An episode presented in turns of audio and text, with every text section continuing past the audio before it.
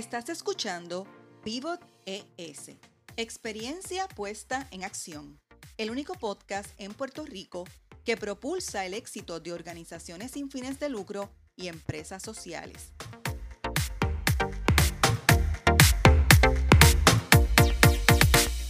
Soy Marieli Rivera, de Changemaker Foundation, y escucharás a líderes que innovan con soluciones para el desarrollo sostenible.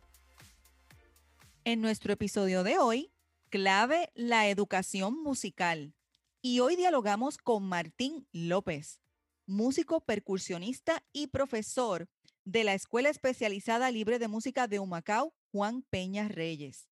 Con una trayectoria de trabajo destacada acompañando a grandes artistas como Lucecita Benítez, Tony Croato, que en paz descanse, Gilberto Santa Rosa, Chali Hernández, los Canadian Tenors, Don Omar ha trabajado como músico extra de la Orquesta Sinfónica de Puerto Rico y actualmente es músico activo de la Banda Municipal de Caguas, dirigida por el maestro Alexis Trinta Correa, y la Banda de Conciertos de Puerto Rico, dirigida por el maestro Ángel Cuco Peña.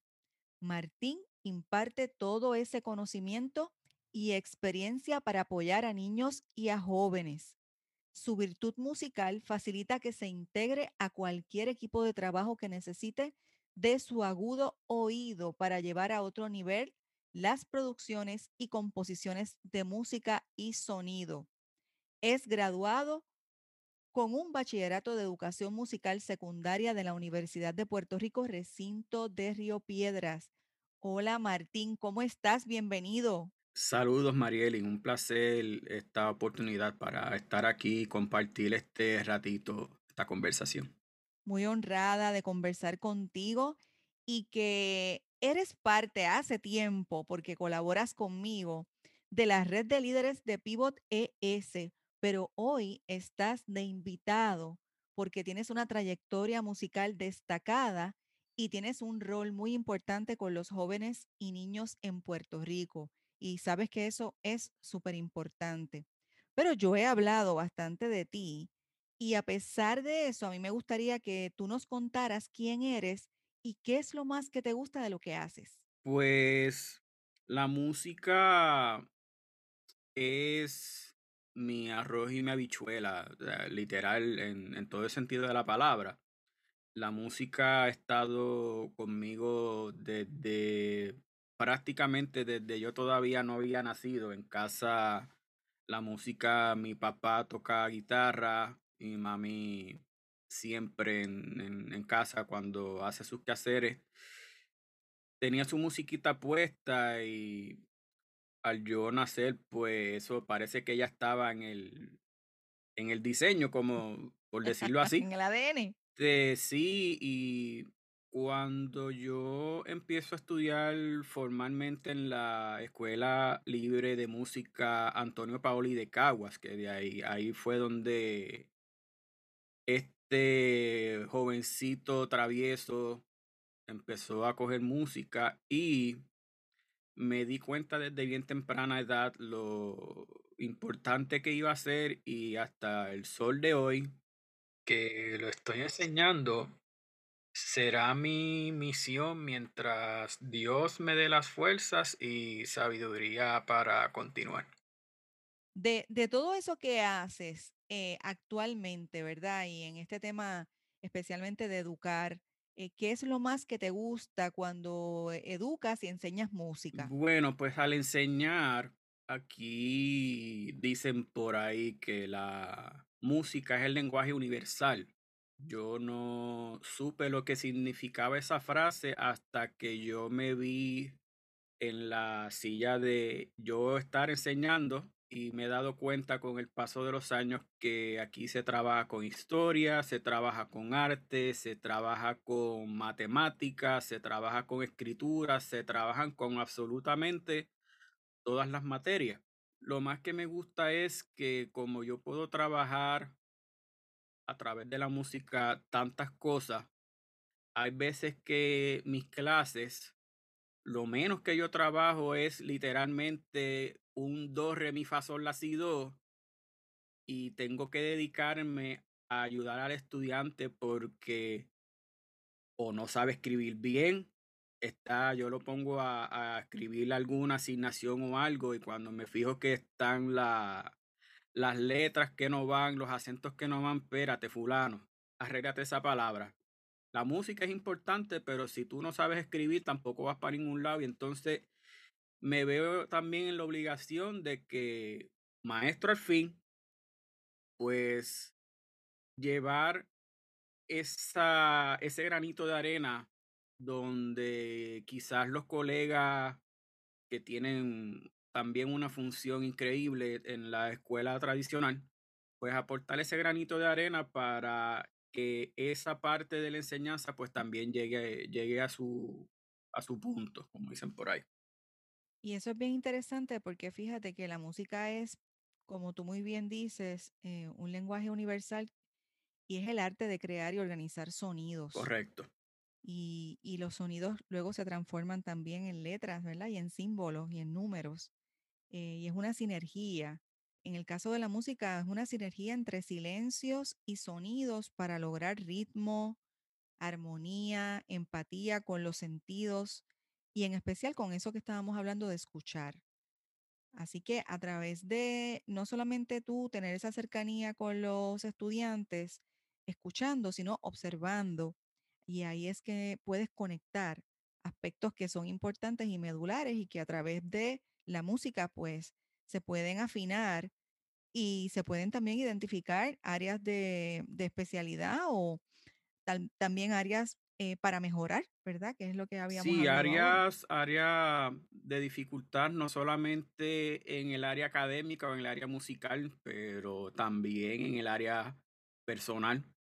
Eh, uno de mis primeros estudiantes cuando yo empecé, el joven estaba en malos pasos, estaba con la gente no equivocada y dentro de la dinámica de trabajo que empezamos a llevar en el salón, yo me di cuenta de lo que estaba sucediendo y poquito a poco yo le no, no me quiero echar el, el crédito encima, pero hoy, gracias al Señor, ese joven es un adulto, tiene su propia familia y está ahora él, lo que yo hice con él en un momento dado, él lo está haciendo con sus hijas y con su esposa. Fíjate, y eso, eso es eh, medular porque si a través de la música tocaste su vida, ¿verdad? Lo convertiste en un canal, en un puente, eh, pues eso tiene un significado bien, bien importante, tanto para él que lo ha logrado como para ti, porque obviamente a través de, de tu esfuerzo en la enseñanza y en ir más allá, ¿verdad? Que es esa cercanía de formar y de darle modelaje y también escuchar a los jóvenes que, y a las jóvenes, que es tan importante, pues se convierte en un significado bien importante para ti eh, como músico, porque te das cuenta que entonces la música eh, no solamente es el arroz y habichuela, sino que es el arroz y habichuela tal vez económico, de vida, eh, pero también espiritual, ¿verdad? Y personal. Correcto, sí. Así que me, me parece que eso es bien importante. En, en el área de especialidad en que, en que tú te encuentras, cuando me hablas de percusión, ¿verdad? Que es lo que quería entender. ¿Un músico puede trabajar varios Pues instrumentos? mira, yo entiendo que sí y yo soy un claro ejemplo de esa pregunta porque no sé si sabías, yo soy, también soy trompetista. Mi primer instrumento cuando entré en la libre de música de Cagua fue la trompeta. La razón fue mayormente razones de salud porque yo era asmático crónico. Yo era de los, de los niños que dentro de un mes, 30 días, me tenían que llevar tres, cuatro, cinco veces de emergencia al hospital porque se me trancaba la tráquea, se me trancaban los pulmones y ah, literalmente había que correr conmigo. Esa fue mi, mi historia de mi niñez. Me llevan a la escuela libre de música. Mi doctor sugirió, como yo, dentro de un poquito de humor en el asunto, yo siempre he sido un tonka. he sido heavyweight, he sido gordito. Y no estoy muy a tono con los deportes. Mi doctor sugiere meterme a la escuela de música y coger un instrumento de viento.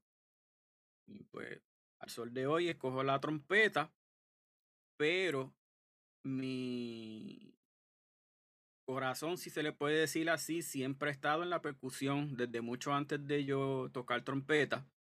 Ya yo tocaba mi bongocito, tocaba timbal, tocaba mis conguitas en la iglesia. Me acuerdo como ahora que yo empecé tan joven en esto de la música que mi papá tuvo que hacerme un cajoncito de madera para poder llegar al timbal porque aunque estaba en el setting más bajito, mis manitas no llegaban. Y dentro de la escuela de música, al paso de, yo diría, de como dos, tres años, empiezo también formalmente a coger percusión y lo demás es historia hasta el sol de hoy. La percusión envuelve la batería, que es el que más buscan en, en la escuela, pero también envuelve el timbal, la conga, el bongo, el redoblante, los tímpanos de la orquesta sinfónica, un xilófono, un platillo, una pandereta, y esos son de los que me acuerdo porque yo he tocado hasta los gongs chinos, en una obra llamada Turandot que se hizo en un festival Casals hace años. Y yo en mi vida sabía lo que eran los gongs chinos mucho menos sabía que tenían notas. Y pues ahí yo tuve que aprender a la mala porque cuando te llaman para tocar a ese nivel, se ensayan una o dos veces y rapidito viene la función. Y gracias a la percusión, pues supe lo que es un avión para viajar fuera del país a tocar, a Estados Unidos, a España también, que la banda de conciertos participó ya en tres ocasiones en el, un festival que hacen en Castellón, representando dignamente nuestra banderita monoestrellada. Y la llevo, la música literalmente es algo que yo llevo tan y tan y tan y tan personal y tan dentro de mi persona. Bueno, es que esa es la, la profundidad de la música, imagínate en, tú. En, en, mi caso sí, en mi caso sí. O sea, a mí me pueden llamar a hacer un trabajo que la función sea de, por decir un tiempo de cinco segundos, pero yo puedo estar dos, tres días practicando esos cinco segundos de música, cosa de asegurarme de cuando llegue el momento de hacerlo, pues se pierda el menor tiempo posible. A mí me enseñaron que aunque se vaya a tocar, perdón, aunque se vaya a tocar una redonda, hay que ensayarla, hay que darla como es y al momento que Las cosas se hacen bien o no se hacen. Y eso eh, casi estoy segura que se lo transmites a tus estudiantes, porque cuando llevas, como has descrito, ¿verdad? La música eh, tan en serio y tan, tan cerca a todas tus áreas de la vida, pues cuando estás con los estudiantes y las estudiantes, pues estoy segura que, que eso se lo transmites y se, se lo modelas, porque es parte también de educarles, ¿verdad? Y de, y de modelarles el respeto por la música. Oh, sí, definitivamente. Yo, sí, yo en la escuela, por lo menos dentro de los estudiantes, este, yo tengo, no tengo una buena fama en términos de, de lo estricto que soy a la hora de dar clases. A mí me encanta el vacilón, yo bromeo y todo con ellos, pero a la hora de coger la cosa en serio, me convierto bien fácilmente en el personaje este de la de la película esta de, de quién se robó la Navidad, este, siempre se me olvida el nombre, este Dios mío, que hizo Jim Carrey hasta una película. El Grinch. El Grinch, correcto. O sea, porque me, me, me transformo de tal manera que a veces ellos hasta se sienten intimidados. Pero una vez ellos le dan el switch, cambian el canal y caen en mi punto de vista, ah, maestro, ahora entiendo.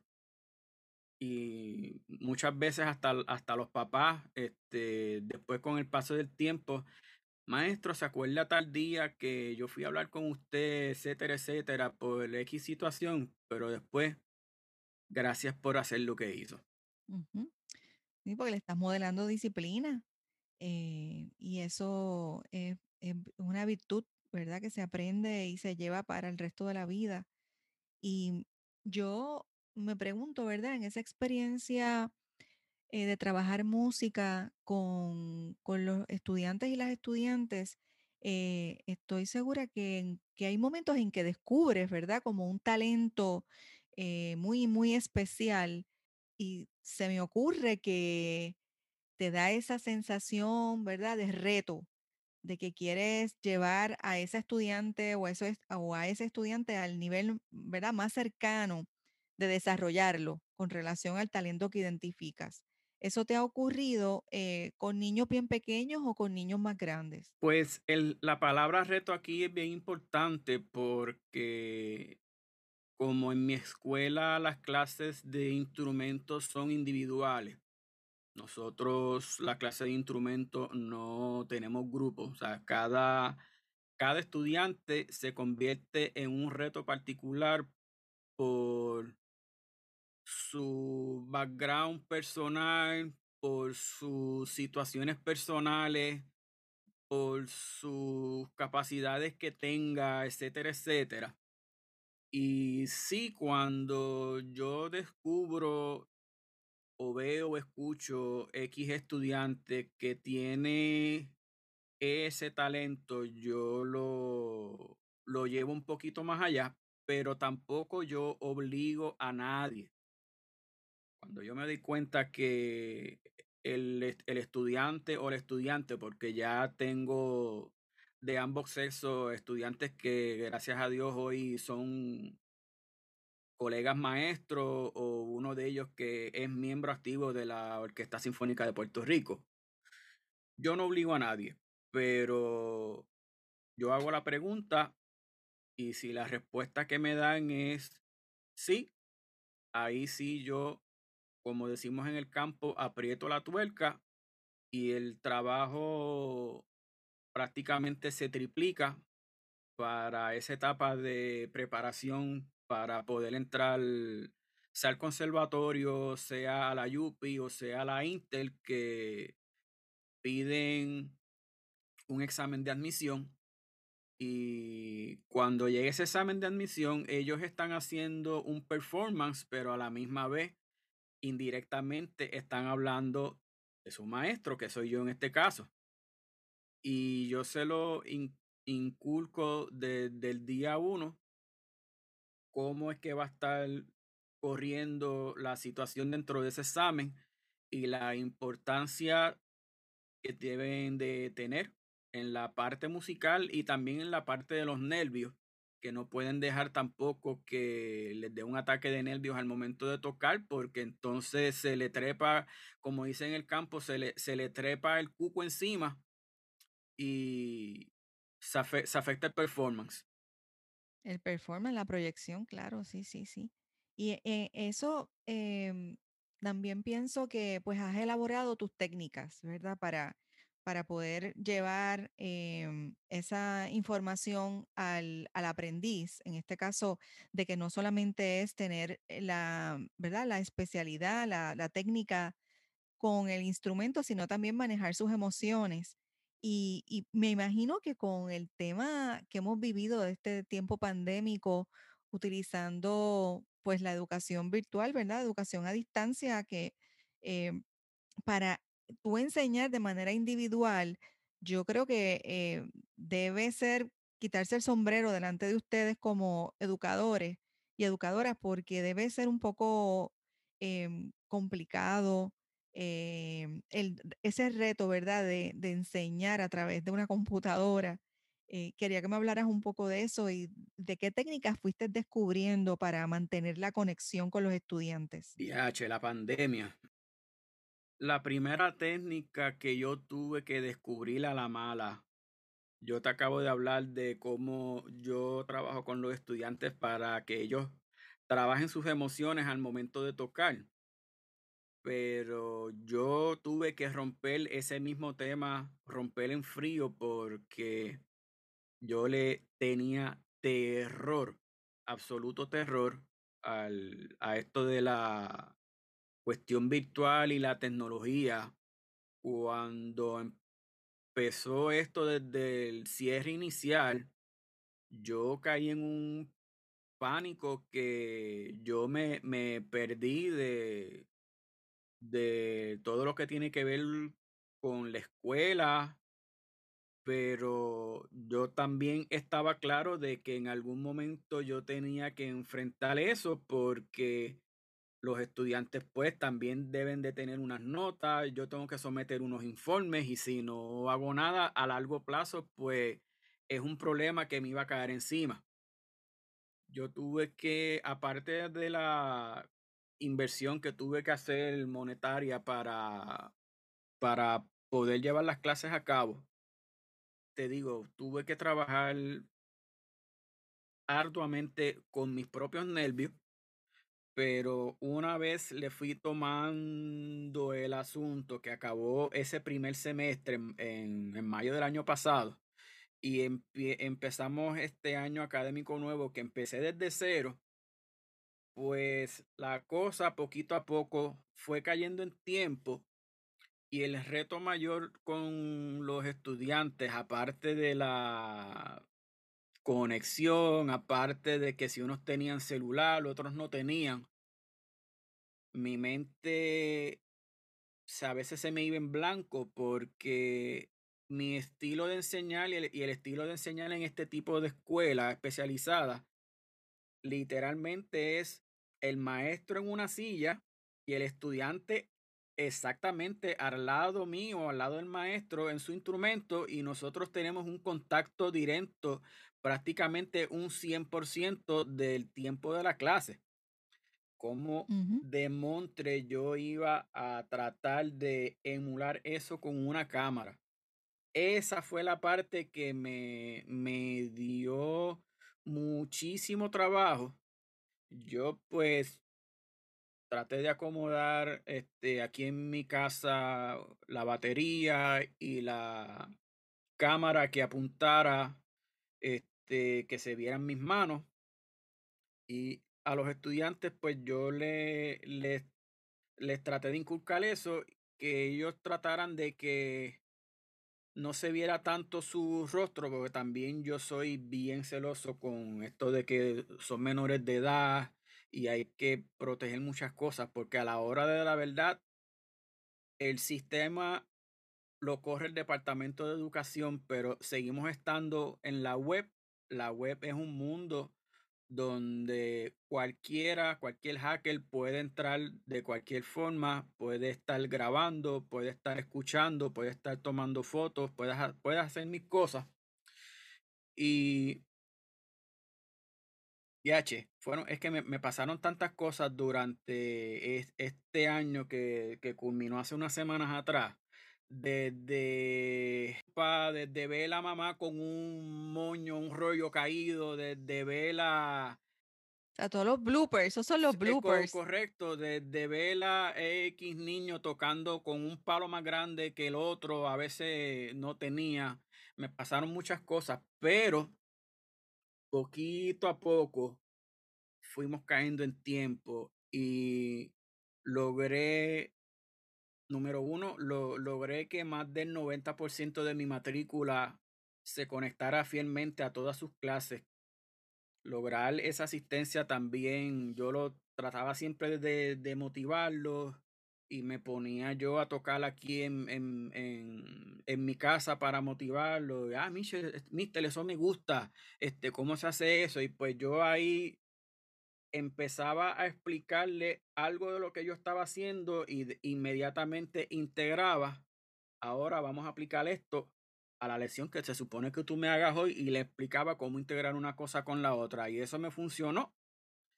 Y hasta el sol de hoy, pues gracias a Dios no tuve ninguna situación mayor con ninguno de ellos.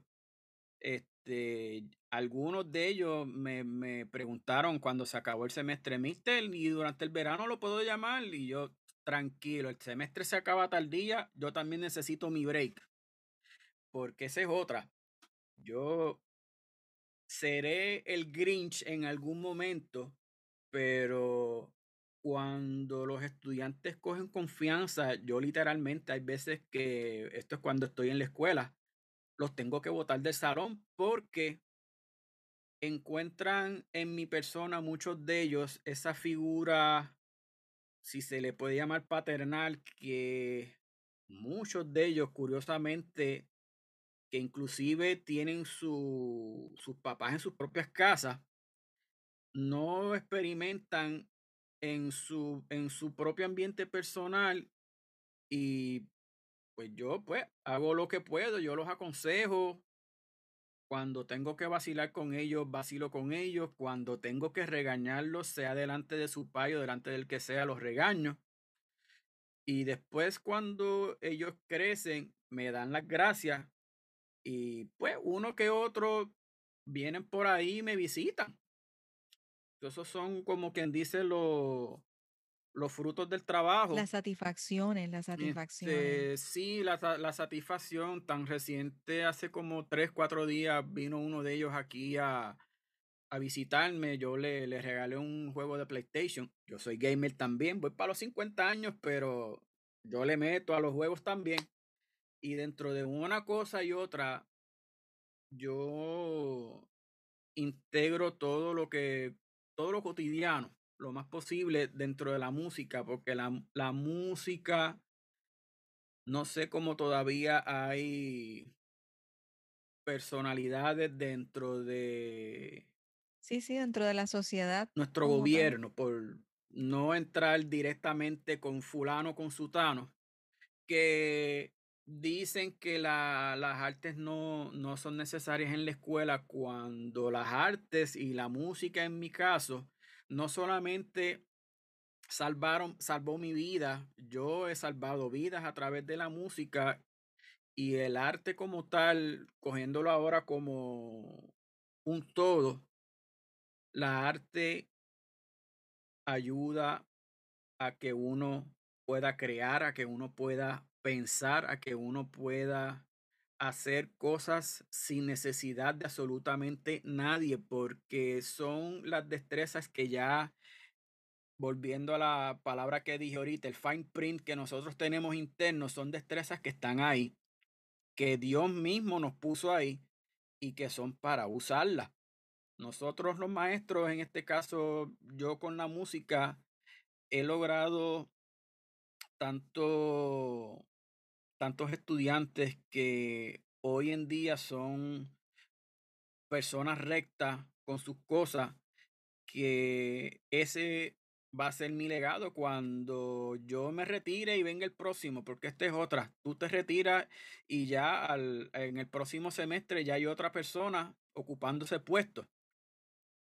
Pero si yo quiero asegurarme de que hablen bien de mí y ese legado que mencioné sea bueno en el futuro, pues desde el día uno tuve que empezar a hacerlo. Y yo, volviendo a, la seriedad de la música en, en mi entorno, se lo inculco a los estudiantes y hasta el sol de hoy me ha funcionado y no pienso cambiar. Bueno, quizás siga cambiar un poquito porque ahora como tengo más canas, lo de Grinch me sale más a menudo. Pero... bueno, y que tienes, eh tienes la experiencia ahora con la tecnología, o sea, eso, eso también abona, a pesar de los malos, ¿cómo es? De, la, de los dolores de cabeza momentáneos. Son momentos que todo maestro en algún momento, el que diga que no los pasa, está mintiendo, porque todos en algún momento, ya sea con un estudiante o con un compañero de trabajo o con, un papá o con una madre, en algún momento siempre hay situaciones. Siempre hay ese momento difícil donde uno tiene que saber de verdad si uno es ese maestro o esa persona capacitada para bregar con todo lo que lleva el ser maestro, aparte de enseñar X materia. Exacto. Y, y, y eso te iba a preguntar, porque identificando talentos, se me ocurre cuando descubres un estudiante o una estudiante que tienen capacidad para componer música. Entonces esa es como otra dimensión, ¿verdad? De, del descubrimiento y de enseñar música. Eh, y quería que me hablaras un poco de ese proceso, si, si, si te ha ocurrido, ¿verdad? El que tú dices, oye, pero si es que yo tengo aquí un compositor o una compositora. Pues mira, este, la composición no es mucho de mi área de especialidad, pero tuve un, un casito que ahora ella es maestra hoy en día, se graduó recientemente del conservatorio. Y esto es literalmente como aprender a escribir en español o inglés, pero esta vez con figuras musicales. Es el mismo proceso. Tú ves, en el caso de un maestro de, por ejemplo, de español, ves que un estudiante le gusta la lectura, ¿qué es lo que tú haces? Le das libros, le das artículos, le das material para seguir sacando esa destreza más a la superficie. Con la música es exactamente igual es algo bastante similar a la cuestión del instrumento, porque en el instrumento tú no estás escribiendo una idea, pero le estás sacando el sonido. Y si el estudiante se le ocurre X, X patrón en la, en la conga, por ejemplo, él me enseña ese patrón, pues yo trato de llevar ese patrón dentro de lo que yo sé, trátalo de esta manera, trátalo de, de esta otra. O sea, entiendo que por, por ahí es la, el, el, es la línea. O sea, hay, hay, hay, hay, hay maestros especialistas, o sea, hay maestros especialistas en la composición, pero si me preguntas a mí, la composición es también otra línea como tú enseñar cualquier otra materia, cualquiera, cualquiera. Y es importante porque se complementan, a pesar de que hay un proceso de aprendizaje, ¿verdad? Eh, tal vez diferente en técnica. Sin embargo, eh, para, para trabajar instrumento, pues necesitamos inspirarnos en una composición musical. Así que eh, es como sinergético, ¿verdad? Su, el proceso. Correcto. quería eso me encanta lo de los patrones que has identificado y, cómo, ¿verdad? Puedes, puedes ver entonces ritmos especiales y, de ahí se convierten en, una provocación en la enseñanza. O sea, en, ese es un aha moment, ¿verdad? Entre en el proceso entre los estudiantes y, uno como maestra o maestro. Eh, a pesar de que estás concentrado en la escuela y también has estado eh, participando, ¿verdad? Eh, siendo miembro de, bandas especiales y muy destacadas. Eh, cuéntame de otros proyectos. ¿Qué se te ha ocurrido a raíz de la pandemia? Asuntos que te han llegado así de momento nuevos y que tú dices, fíjate, esto me gustaría intentarlo dentro de la línea musical. Pues mira, dentro de la línea musical, esto yo lo venía consultando con mi esposa desde hacía tiempo, pero al llegar la pandemia, al llegar el encierro, al llegar esta nueva realidad de que 95% del tiempo uno tiene que hacer todo dentro de su casa, yo me da con usar la camarita, estaba usando un microfonito, pues vamos a hacer un estudio mi, mi proyecto con todo esto de la pandemia, yo empecé comprando un microfonito aquí, una cosita allá. Mi esposa me regaló en las navidades pasadas un kit de micrófonos que es el que uso ahora mismo con mi batería aquí en mi casa y entre una cosa y otra tengo ahora un estudio de, de grabación aquí en mi casa y gracias a ese Padre Celestial, este, he tenido varias oportunidades de, de trabajo, ya sea editando podcast, ya sea editando videos, ya sea grabando un guicharo, ya sea grabando una conga, ya sea grabando una batería. Ayer mismo yo grabé una plena, este, tan reciente como hace unas horas atrás, grabé una, grabé una plena aquí en mi casa, grabé la batería, grabé las congas y son cosas que yo jamás en la vida yo sé que iban a suceder si esto de la pandemia no llega porque nosotros tenemos nuestra, cada cual tiene su rutina y la mía era siempre levantarme por la mañana, coger para la escuela a las 12 del mediodía, ponchaba, estaba de 1 a 6, este, a las 6 de la tarde si tenía algún ensayo o algún show que tocar en algún lugar en la calle lo hacía y llegaba a casa siempre 9, 10 de la noche o si era alguna actividad privada, una boda o algo por el estilo, llegaba de madrugada del otro día. Y todo eso ahora es dentro de casa. Tuve que aprender. Fíjate, pero e, es interesante porque lo que has hecho es pivotear. has pivoteado desde, desde, desde aspectos que no te imaginabas y en circunstancias también diferentes, porque estar dentro de la casa, eh, ¿saben? Es difícil. Al principio uno como que dice, ah, qué chévere, un ratito, pero cuando pasa el tiempo... Mm, no, el tiempo pasó y tanto mi esposa como yo, ambos tuvimos nuestros momentos de llanto, nuestros momentos de, de, Dios mío, de este temor qué está pasando afuera, cómo estarán nuestras familias, etcétera, etcétera. O sea, ambos tuvimos esas situaciones todavía hoy, aunque con mucha menos frecuencia, porque ya poquito a poco hemos estado volviendo a otra normalidad, porque más nunca va a ser lo mismo que era antes de, del lockdown inicial pero de verdad han sido tantas tantos los momentos que hemos pasado aquí que la cuestión de el, encierro este de la casa eh, ha sido algo que de verdad en un principio fue un infierno,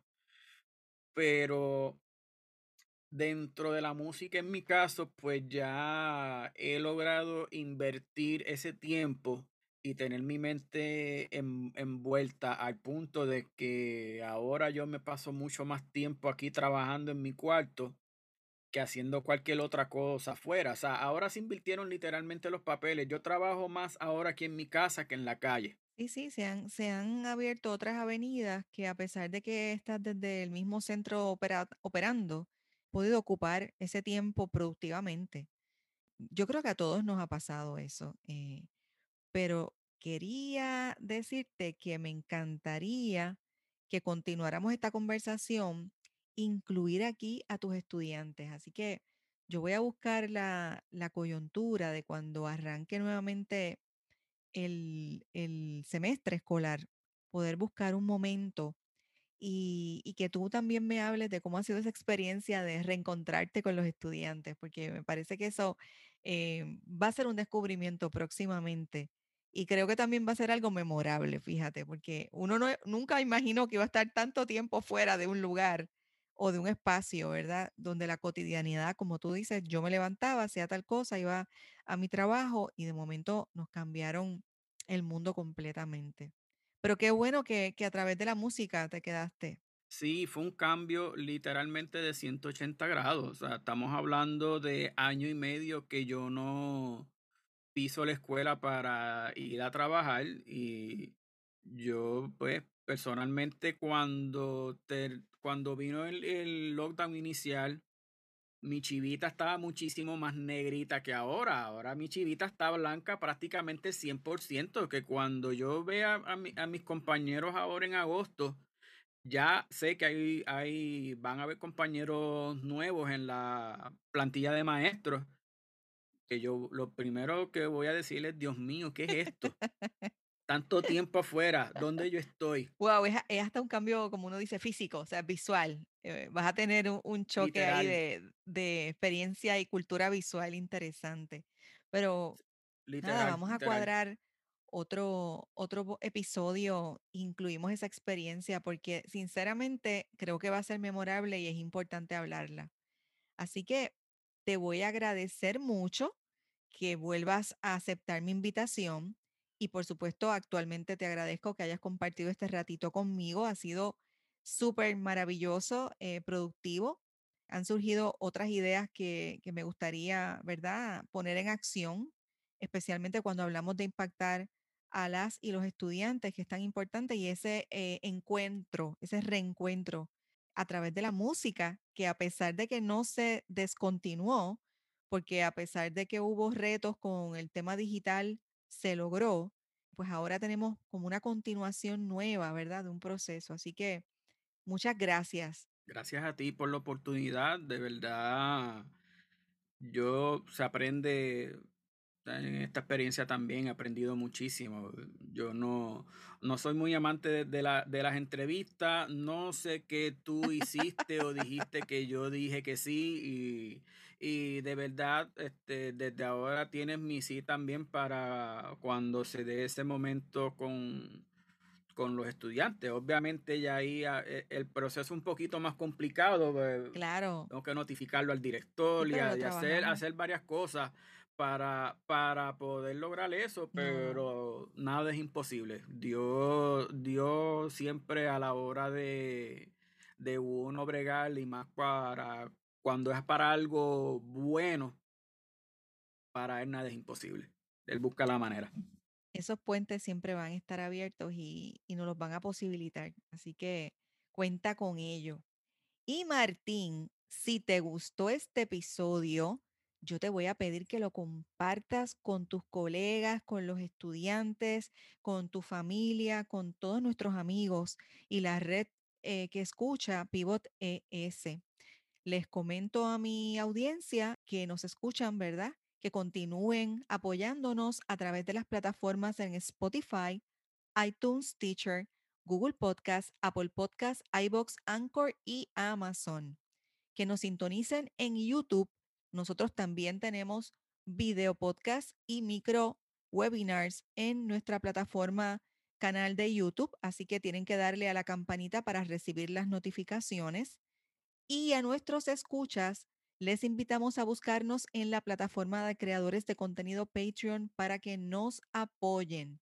Pivot ES es la plataforma de comunicación de la entidad sin fines de lucro Change Maker Foundation, que tiene como objetivo desarrollar el liderato dentro de las organizaciones sin fines de lucro y empresas sociales.